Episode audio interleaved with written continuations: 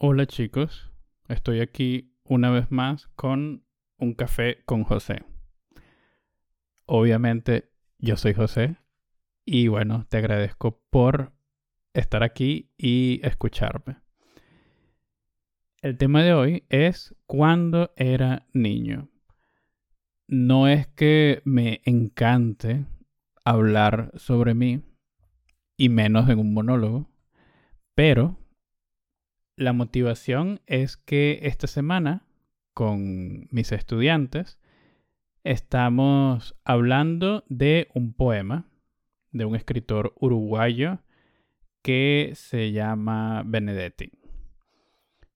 Y el nombre de este poema es Cuando éramos niños. Entonces, luego del monólogo, donde voy a hacer esto que no me gusta mucho, que es hablar sobre mí mismo, voy a leer el poema y vamos a conversarlo un poco. Los que poco a poco veo que se están integrando a la transmisión desde mi Instagram, José Repetitor, los saludo. Y les digo que para mí es muy importante su participación, por eso me gustaría que en el chat me contaran ¿Cómo eran ustedes de niños? ¿Qué hacían de niños? Por ejemplo, ¿qué comían? ¿Qué lugares visitaban? ¿Con quién vivían? Si tenían mascotas. Cualquier información es útil. Y luego empiezo yo con mi monólogo.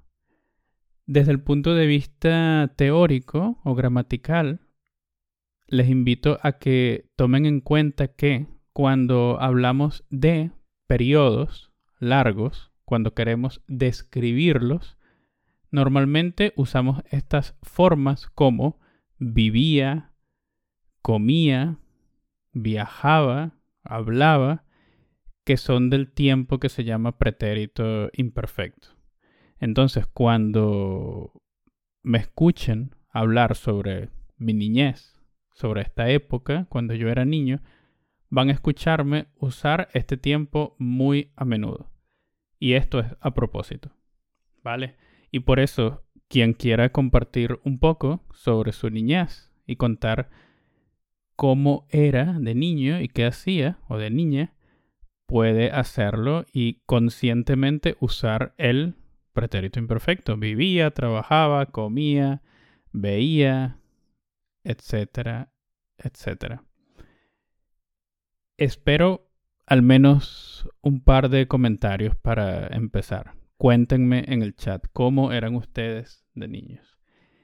Y también uso este tiempo para recordarles que entonces un tiempo con el que se confunde a veces este pretérito imperfecto es el perfecto simple, ¿sí? Como compré, entendí y recordemos que este tiempo lo usamos para eventos más concretos, por ejemplo, de un día específico, como ayer comí mucho chocolate, por ejemplo, en contraste a la situación cuando hablamos de nuestra niñez, de la escuela, y decimos que antes comía mucho chocolate, por ejemplo.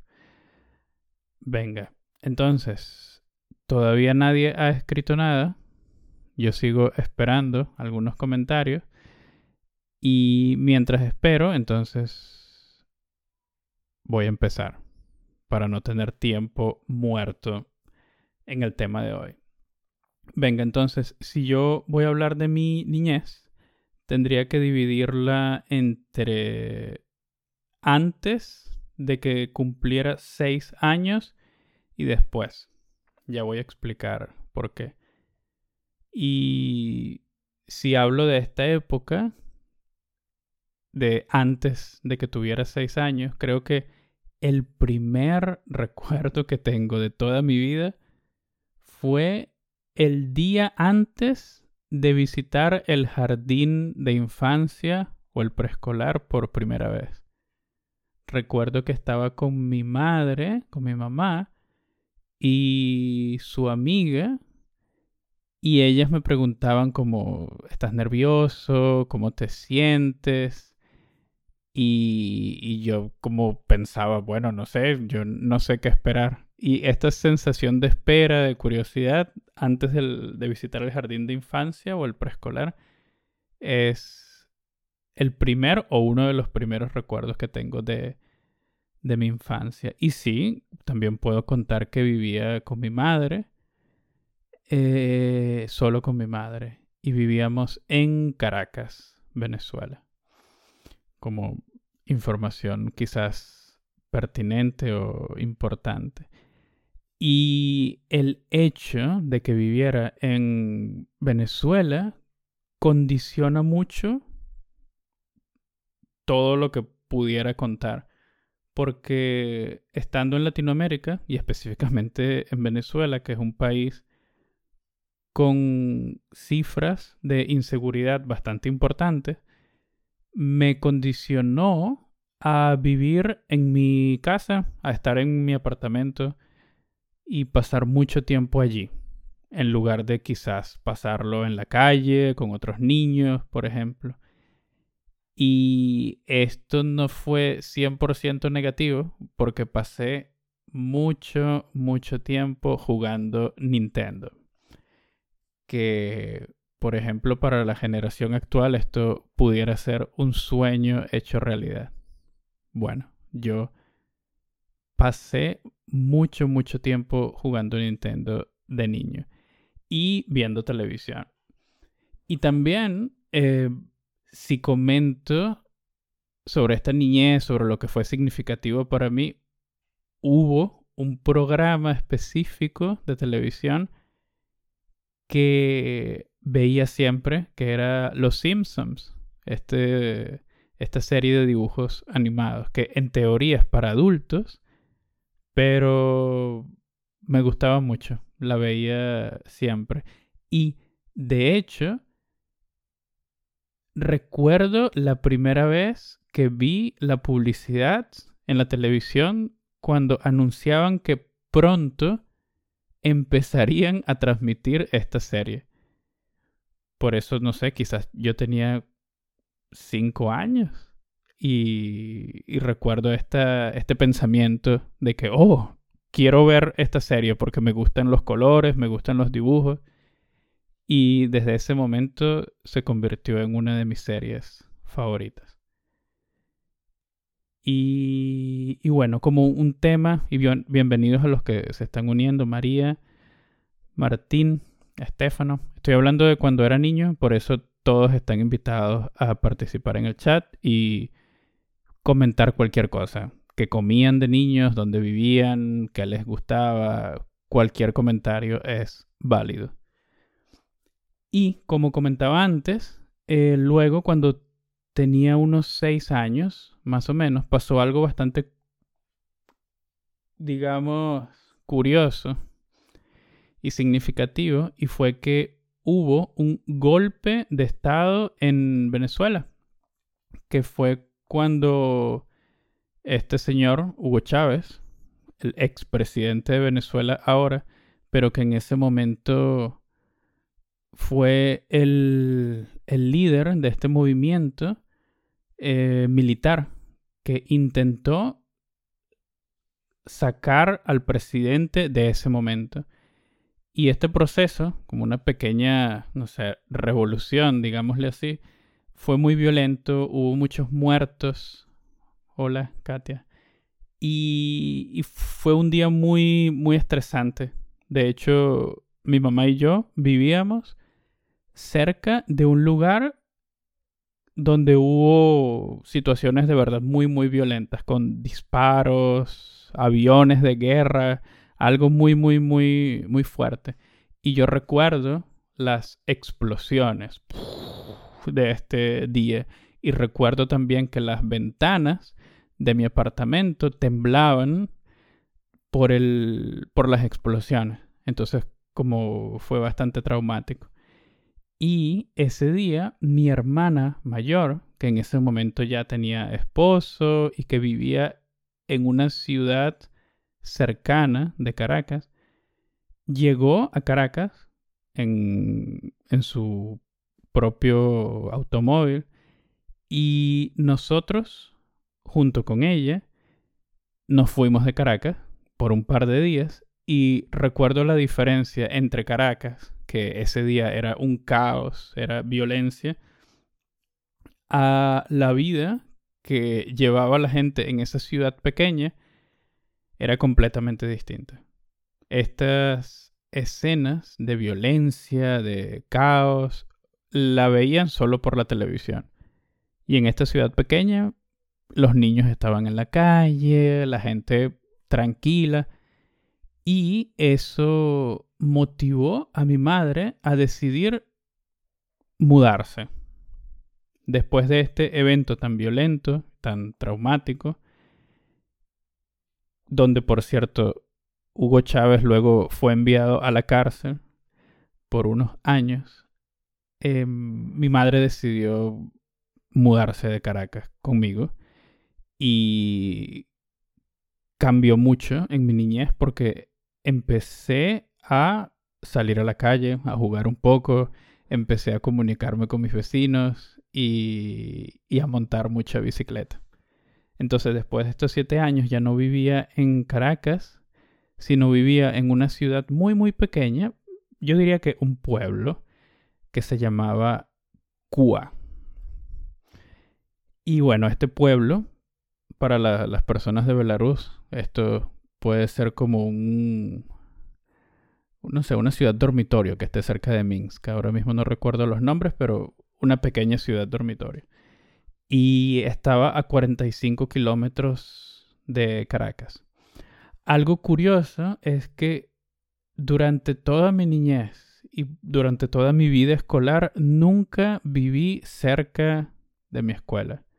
Estudié en varias escuelas, en varios liceos, pero nunca viví cerca. De hecho, siempre viví bastante lejos. Entonces, esto me hacía tener que despertar muy temprano y, y bueno, mi niñez la recuerdo como de muchos despertadores bien temprano y sacrificio de, de sueño. Y por el chat me preguntan, ¿siempre hubo violencia en Venezuela desde el golpe de Estado de Chávez?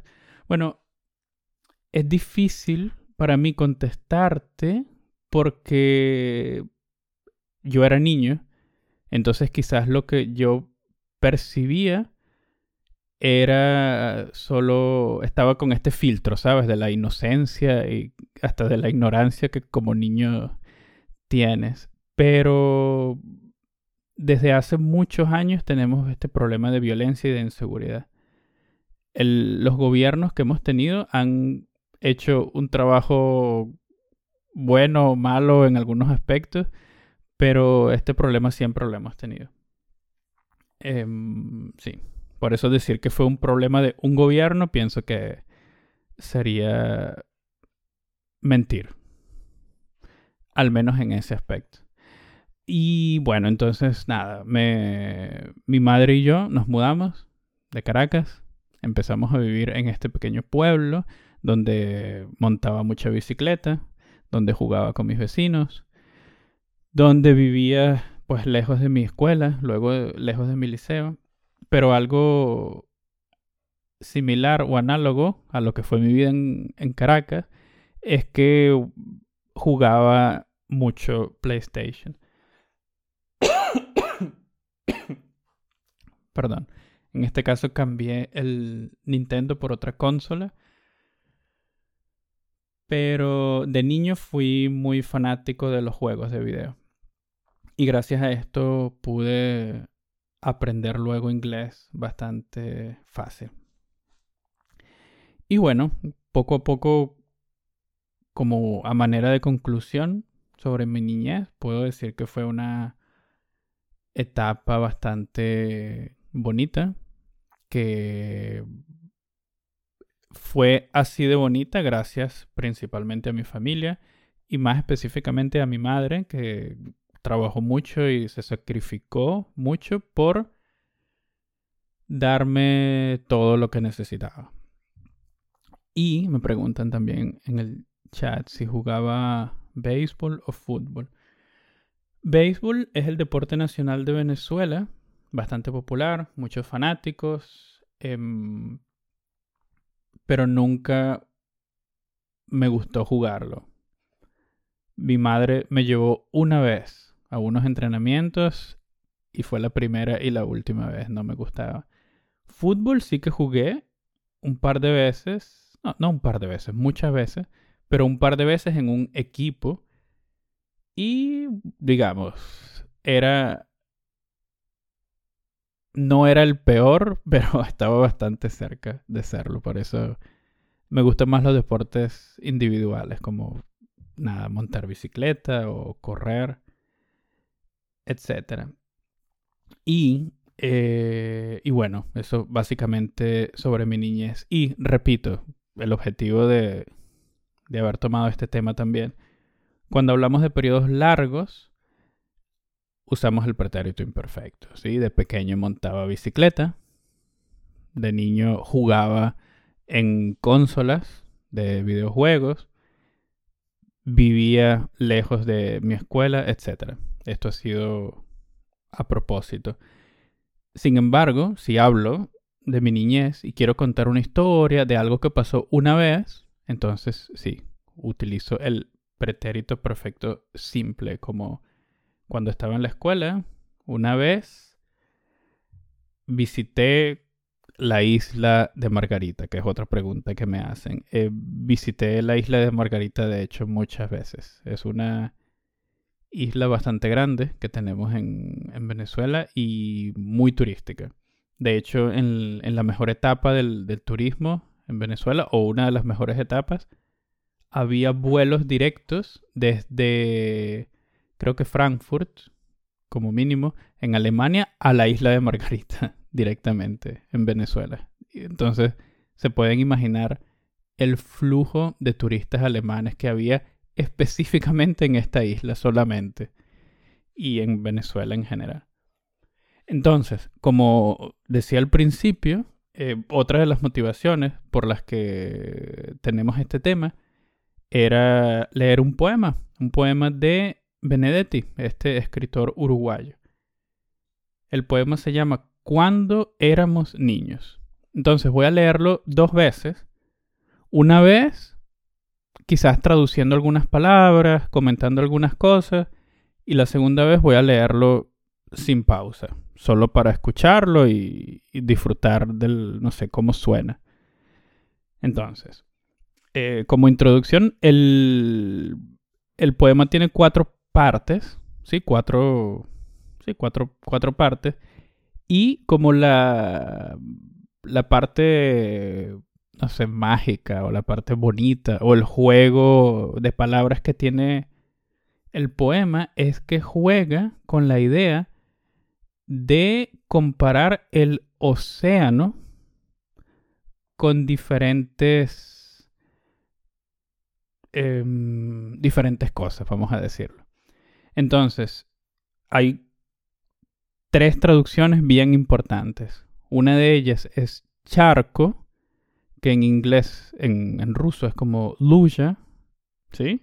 Entonces, en la primera parte del poema, él va a comparar un charco, luya, con el océano. En la segunda parte, él va a comparar un estanque, que en ruso es prut, con el océano. En la tercera parte, un lago, Osra, con el océano. Y ya en la última parte, el océano es el océano. Entonces, voy a empezar a leer. Cuando éramos niños, los viejos tenían como 30. 30 años, quiere decir. Un charco era un océano. La muerte lisa y llana, a tutti miezza viduti prosta y yasna, la muerte lisa y llana no existía. Luego, cuando muchachos, y tutti miezza vidu muchachos tipo maladioje, los viejos eran gente de 40. Un estanque, Prut, era un océano. La muerte solamente una palabra. Entonces, a modo de explicación, el poco a poco habla de que, como niños, el océano, que en mi opinión, él habla de la vida, ¿sí? Agua, vida, una asociación clásica.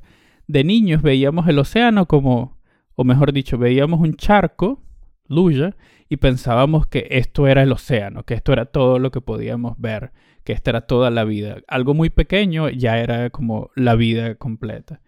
Luego él continúa y él dice, ah, bueno, y ya de muchachos, como Padroste, un estanque era un océano, Prut. Como poco a poco empezamos a entender que la vida no es solamente lo que tenemos cerca o lo que antes veíamos.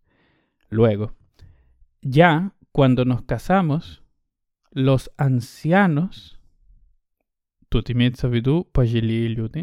los ancianos estaban en los 50. Un lago era un océano. La muerte era la muerte de otros. Bueno, poco a poco va creciendo la idea del océano, ahora es un lago, será La última parte. Ahora, veteranos, y tú veteranos да, это как ветеран, но или опытный, но так говорят тоже, когда люди пожили, когда постарше. Ahora, veteranos, ya le dimos alcance a la verdad. Darle alcance, aquí podemos traducirlo como dastigat. El océano es por fin el océano, pero la muerte empieza a ser la nuestra. Voy a leerlo de nuevo, sin pausas. Cuando éramos niños. Cuando éramos niños, los viejos tenían como 30. Un charco era un océano. La muerte, lisa y llana, no existía. Luego, cuando muchachos, los viejos eran gente de 40. Un estanque era un océano. La muerte solamente una palabra. Ya cuando nos casamos, los ancianos estaban en los 50. Un lago era un océano. La muerte era la muerte de los otros. Ahora, veteranos, ya le dimos alcance a la verdad. El océano es por fin el océano. Pero la muerte empieza a ser nuestra. Y bueno, ese era el poema que quería leerles. Para algunas personas pudiera resultar, no sé, pesimista o negativo, pero para mí el que hable de la muerte, de alguna forma es un recordatorio de que, bueno, que estamos vivos, que tenemos que usar el presente y que es normal que poco a poco, a medida que nos hacemos mayores, empezamos a, ver cosas que antes no veíamos. ¿Sí? Por eso él dice que primero un charco era un océano, luego un estanque era un océano, luego un lago era un océano y, bueno, me parece bastante bonita la idea y bastante útil recordar que, bueno, que es normal seguir creciendo poco a poco y, y vivir en el presente. Bueno, pienso que es todo por hoy. Ala, hola, veo que has saludado en el chat.